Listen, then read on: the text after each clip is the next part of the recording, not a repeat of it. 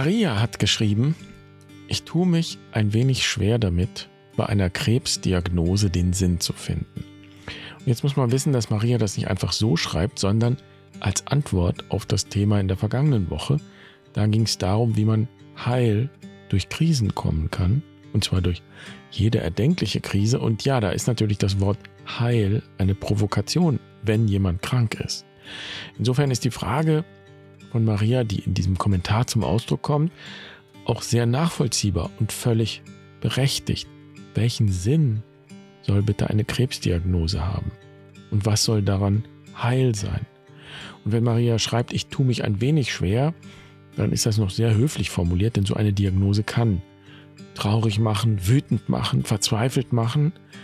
Und ja, Krankheit gehört zu den ganz großen Krisen, die alles in Frage stellen können und die uns wirklich an unsere Grenzen bringen und uns auch herausfordern. Am Ende vielleicht sogar alles loszulassen, was wir haben, das ganze Leben loszulassen. Und darum soll es heute gehen, um das Loslassen und was das eigentlich bedeutet und wie das eigentlich geht. Denn man kann sagen, die Kunst des Lebens ist eine Kunst des Loslassens. Und deshalb danke Maria für deinen Kommentar, den ich gerne aufgreifen möchte. Und vielleicht kannst du etwas für dich daraus nehmen und gebrauchen für deinen Weg. Und damit herzlich willkommen bei Barfuß und Wild. Ich bin Jan. Schön, dass du dabei bist. Ich freue mich, diese Folge mit dir zu teilen.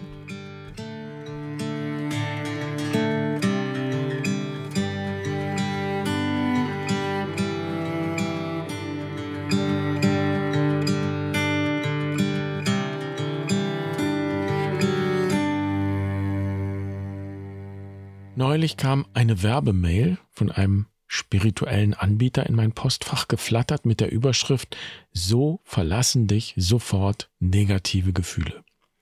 Und es ging dabei um irgendeine bestimmte Atemtechnik, die einen sofort in einen Zustand der puren Verzückung versetzt. Ich zitiere das mal.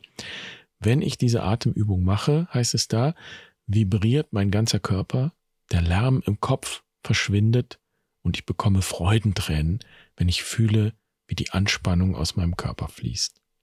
Das klingt großartig. Und wer würde das nicht wollen? Negative Gefühle sofort loswerden?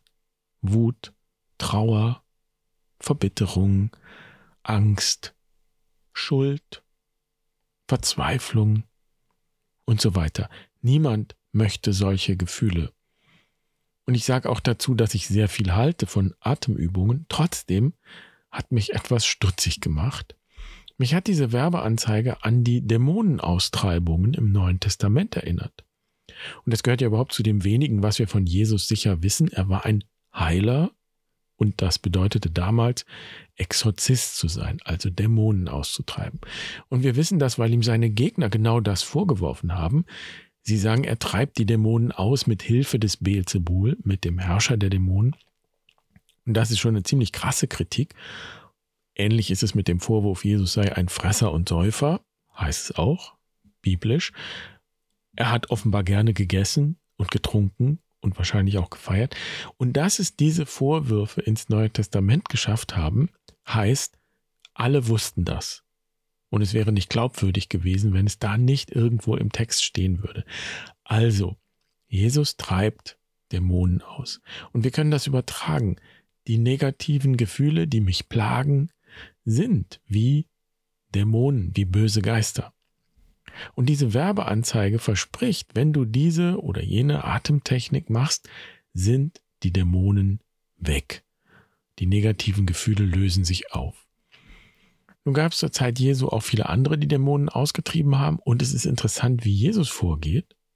Und zuallererst warnt er nämlich davor, dass wenn ein Dämon, ein unreiner Geist oder eben ein negatives Gefühl, wenn wir das übertragen, also wenn so ein Geist aus einem Menschen ausgefahren ist, dann hat sich dieser Geist nicht einfach in Luft aufgelöst und ist verschwunden, sondern, so heißt es wörtlich, er durchstreift wasserlose Orte und versucht zur Ruhe zu kommen, findet aber keine Ruhestätte. Und dann sagt der Geist, ich werde zurückgehen in mein Haus, woher ich gekommen bin, und er geht und findet es gefegt und geschmückt. Dann geht er und nimmt sieben andere noch üblere Geister mit sich, die dort einziehen und wohnen. Jenem Menschen, ob Mann oder Frau, wird es aber äußerst schlimm ergehen, noch ärger als vorher. Zitat Ende. Und das wäre ja im übertragenen Sinn eine ausdrückliche Warnung davor, die negativen Gefühle einfach rausschmeißen zu wollen. Heißt also Vorsicht, du kannst die nicht einfach wegatmen. Vielleicht hast du dann eine kurze Episode des Wohlseins und der Freude. Ich sage nur Freudentränen und mein ganzer Körper vibriert. Aber die Gefahr besteht, dass die Gefühle alle wieder zurückkehren und noch Verstärkung mitbringen. Und ich finde das Bild sehr interessant, dass sie das Haus schön geschmückt vorfinden. Das habe ich erst verstanden, als ich ein bisschen weitergelesen habe bei Lukas. Da wirft Jesus den Pharisäern nämlich vor, dass sie äußerlich sehr auf Reinheit bedacht sind und die Reinheitsgebote und dass alles korrekt ist und seine Richtigkeit hat.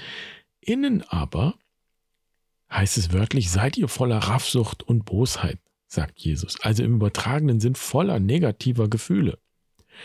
Und so sind die Pharisäer in Wahrheit wie Gräber, sagt Jesus, die man von außen nicht erkennt. Das heißt, äußerlich sind sie weiß übergestrichen, übertüncht, sodass man nicht sehen kann, wie es in ihnen eigentlich aussieht. Und genau das ist mein Eindruck bei manchen spirituellen Techniken, die heute so angeboten werden und in Anspruch genommen werden. Da werden dann negative Gefühle eben weggeatmet oder sonst irgendwie beseitigt. Das klingt toll, aber irgendwie weiß auch jeder, dass das nicht funktioniert. Die kommen zurück. Und vielleicht waren sie in Wahrheit nie weg, sondern eben nur übergemalt übertüncht, sprich unterdrückt. Und die Ursache für diese Verirrung, ich weiß gar nicht, wie ich das nennen soll, die Ursache für diese Verirrung oder Verwirrung liegt in einem kleinen, aber nicht unwesentlichen Missverständnis. Da ist nämlich viel vom Loslassen die Rede. Lass negative Gefühle los, lass Schuldgefühle los, lass Wut los und so weiter. Und gemeint ist aber eigentlich loswerden. Und das ist nicht das Gleiche. Loslassen heißt nicht loswerden. Wir hatten das neulich im Seelenfutter. Loslassen heißt nicht, dass du nichts hast. Loslassen heißt, dass nichts dich hat. Wut loslassen heißt dann nicht, dass du keine Wut mehr hast. Es heißt, dass die Wut dich nicht hat. Trauer loslassen heißt dann, dass die Trauer dich nicht hat. Schuldgefühle loslassen heißt, dass die Schuldgefühle dich nicht haben. Alle diese Gefühle sind immer noch da. Und ich stelle mir vor, dass Jesus vor 2000 Jahren genau darüber auch schon mit seinen Leuten gesprochen hat. Und so ahne ich, was damit gemeint sein könnte, wenn Jesus sagt, jedes Reich, das in sich gespalten ist, wird verwüstet und Haus für Haus stürzt ein. Das heißt für mich, wenn ich versuche, etwas in mir abzuspalten, in meinem Reich, also mein Reich zu spalten, negative Gefühle zum Beispiel loszuwerden, dann ist es ungeheuer anstrengend, alles zusammenzuhalten. Sprich, mich zusammenzureißen, wie wir ja auch so schön sagen. Und die Gefahr besteht, dass irgendwann alles zusammenbricht. Das heißt also, wenn wir versuchen, die negativen Gefühle loszuwerden, sind wir auf dem Holzweg. Falsche Baustelle, würde Jesus sagen. So kann keine Heilung passieren. Und wenn wir uns aber auf einen Weg der Heilung einlassen, und Heilung heißt hier dann auch Ganzwerdung. Das heißt, wenn wir akzeptieren, dass das Negative, was auch immer es im Einzelfall ist, du kannst für dich einsetzen, was dich plagt und was für dich negativ ist, wenn wir akzeptieren, dass das dazugehört, dass es zu uns gehört und ein Teil des Weges ist, ein Teil des Heilungsweges, dann kommen wir unweigerlich an den Punkt, dass wir tatsächlich etwas loswerden, nicht das Negative, sondern unsere Vorstellung darüber, was positiv und negativ ist. Solange wir diese Vorstellung festhalten, gibt es eine Spaltung. Hier positiv, dann negativ. Hier gesund, da krank. Hier richtig, da falsch. Das darf sein, das darf nicht sein. nur so geht es und so geht es nicht. Und das ist die eigentliche Herausforderung. Und hier sind wir tatsächlich herausgefordert, etwas wegzugeben. Es geht auf diesem Weg nicht darum, das vermeintlich Negative loszuwerden, sondern unsere Vorstellungen wegzustellen, wegzugeben. Und das ist ja auch damit gemeint, wenn Jesus sagt, gib alles weg, was du besitzt, und du wirst das ewige Leben erlangen. Und klar ist auch, das ist die eigentliche Herausforderung. Da ist die enge Tür. Und warum ist das nötig? Warum ist es nötig, durch diese enge Tür zu gehen, wie es biblisch heißt? Meister Eckhart sagt es so, nur das, was leer ist, kann auch empfänglich sein. Ich kann nur etwas empfangen, wenn Raum dafür da ist, wenn ich leer bin. Denn so entsteht der Raum, dass etwas empfangen werden kann. Und das heißt, dass neues Leben in die Welt kommen kann. Und darum geht's. Und wer je bei einer Geburt dabei war, weiß genau, was hier mit empfänglich sein gemeint ist. Das ist wirklich praktisch gemeint, lebenspraktisch. Und eine Geburt als Symbol dafür, eine Geburt ist ja auch kein Spaziergang, sondern ist mit Wehen verbunden. Und das sind Schmerzen. Und das sind, wenn wir in dem Bild bleiben, negative Gefühle. Eine Geburt ist eine Krise, ist auch eine Krise. Und jede Krise ist ein Geburtsprozess, wenn wir uns darauf einlassen können.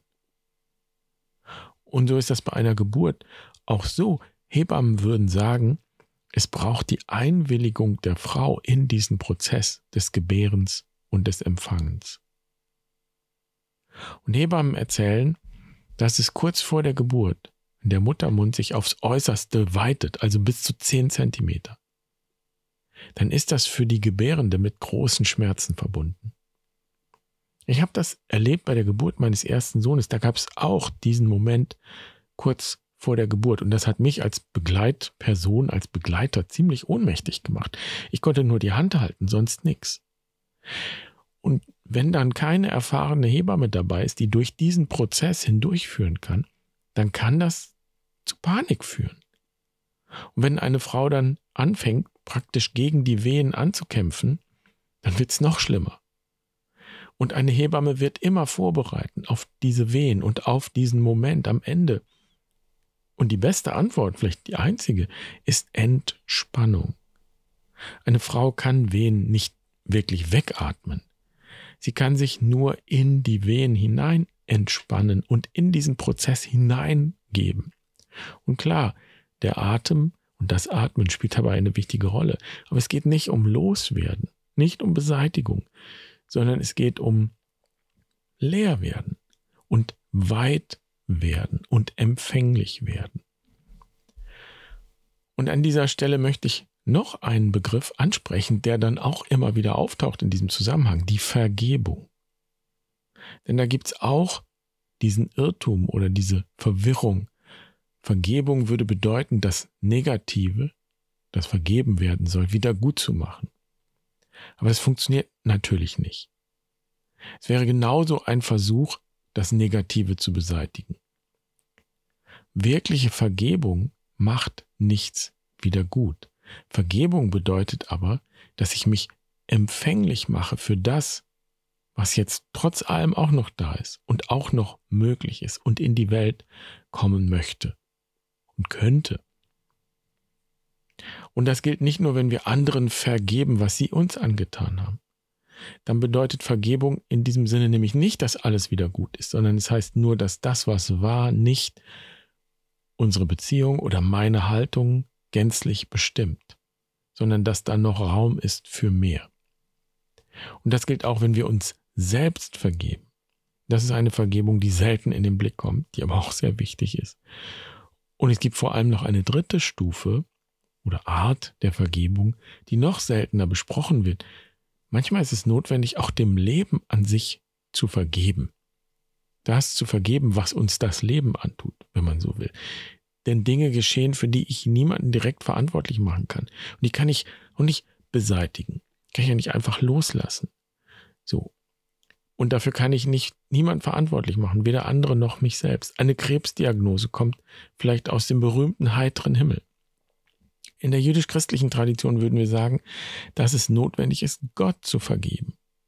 Das heißt, alle Vorstellungen darüber, wie Gott zu sein hat und was Gott zu tun hat, wegzugeben, beiseite zu legen und sich auf das einzulassen, was ist und was dann noch möglich ist und auf diese Weise empfänglich zu werden für das, was vielleicht in die Welt kommen kann.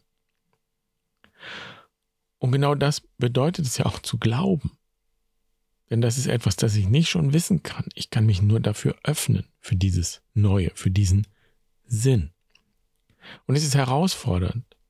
Aber es ist das, was unsere ganze religiöse und spirituelle Tradition uns in Bildern und Geschichten erzählt, dass wir Gott gerade auch da begegnen, wo es tief ist, wo es dunkel ist und wo wir nicht wissen, ob es Sinn macht oder was es bedeutet.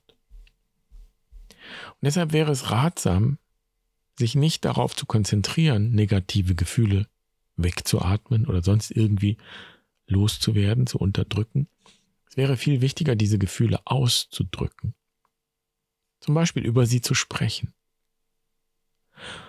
Und das ist ja genau das, was wir hier bei Barfuß und Wild tun. Räume schaffen und Räume anbieten, Erfahrungsräume, in denen es möglich ist, etwas von dem auszudrücken und zu berühren und zu betrachten, was sonst im Alltag und auch gesellschaftlich keinen Raum hat, keinen Raum findet, aus welchen Gründen auch immer. Und die Erfahrung zeigt, dass Heilung dann beginnt, wenn die Dinge, die negativen Gefühle oder was auch immer, eben ausgedrückt werden, benannt werden, berührt werden, auch gehört werden, bezeugt werden und so weiter. Und ja, ich gebe zu, es wäre sicher populärer, wenn ich hier jetzt auch eine ganz einfache Technik anbieten könnte zum Wegatmen negativer Gefühle. Habe ich aber nicht. Und ich will auch nicht. Ich weiß, dass dieser Weg, den wir hier gehen bei Barfuß und Wild, nicht besonders beliebt ist. Zurzeit. Gesellschaftlich, kulturell. Möglicherweise auch niemals das werden wird, was wir Mainstream nennen. Ich meine das aber gar nicht überheblich. Es geht mir nicht darum, jemanden von irgendwas abzuhalten, auch nicht von Atemübungen.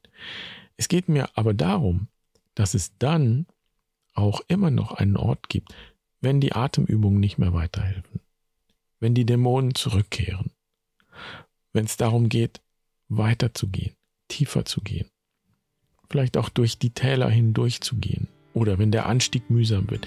Barfuß und Wild ist für mich so etwas wie eine Berghütte am Weg, in die du einkehren kannst, wenn du etwas brauchst auf deinem Weg. Wenn dein Weg schwer geworden ist oder wenn du die Orientierung verloren hast. Oder weil es gerade dran ist, nicht einfach weiterzugehen, sondern innezuhalten und sich zu besinnen und neu zu orientieren.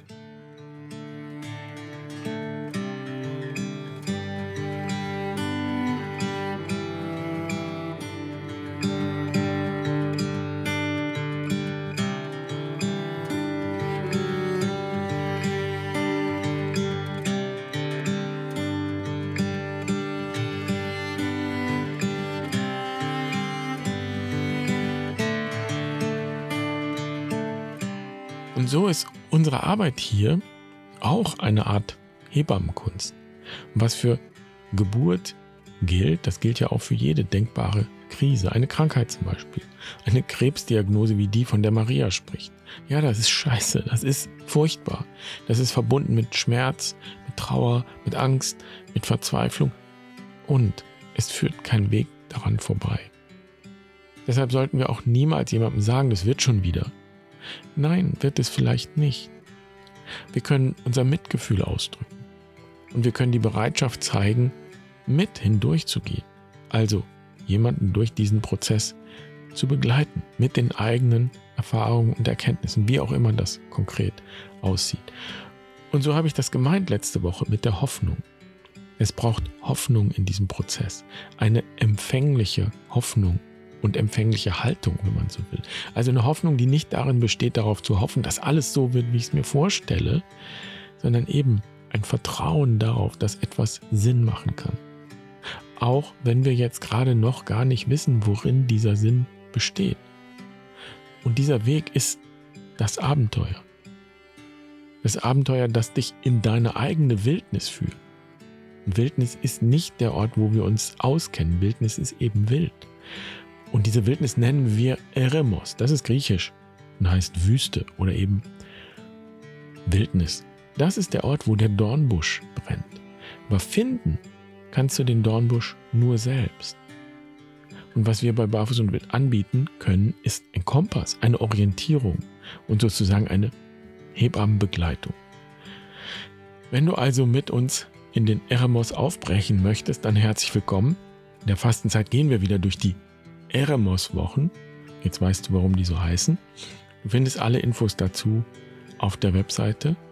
Und wenn du Fragen hast, schreib einfach eine E-Mail an team.barfußundwild.de. Schön, dass du heute dabei warst. Ich wünsche dir eine wunderschöne Woche. Mach's gut. Pace bene.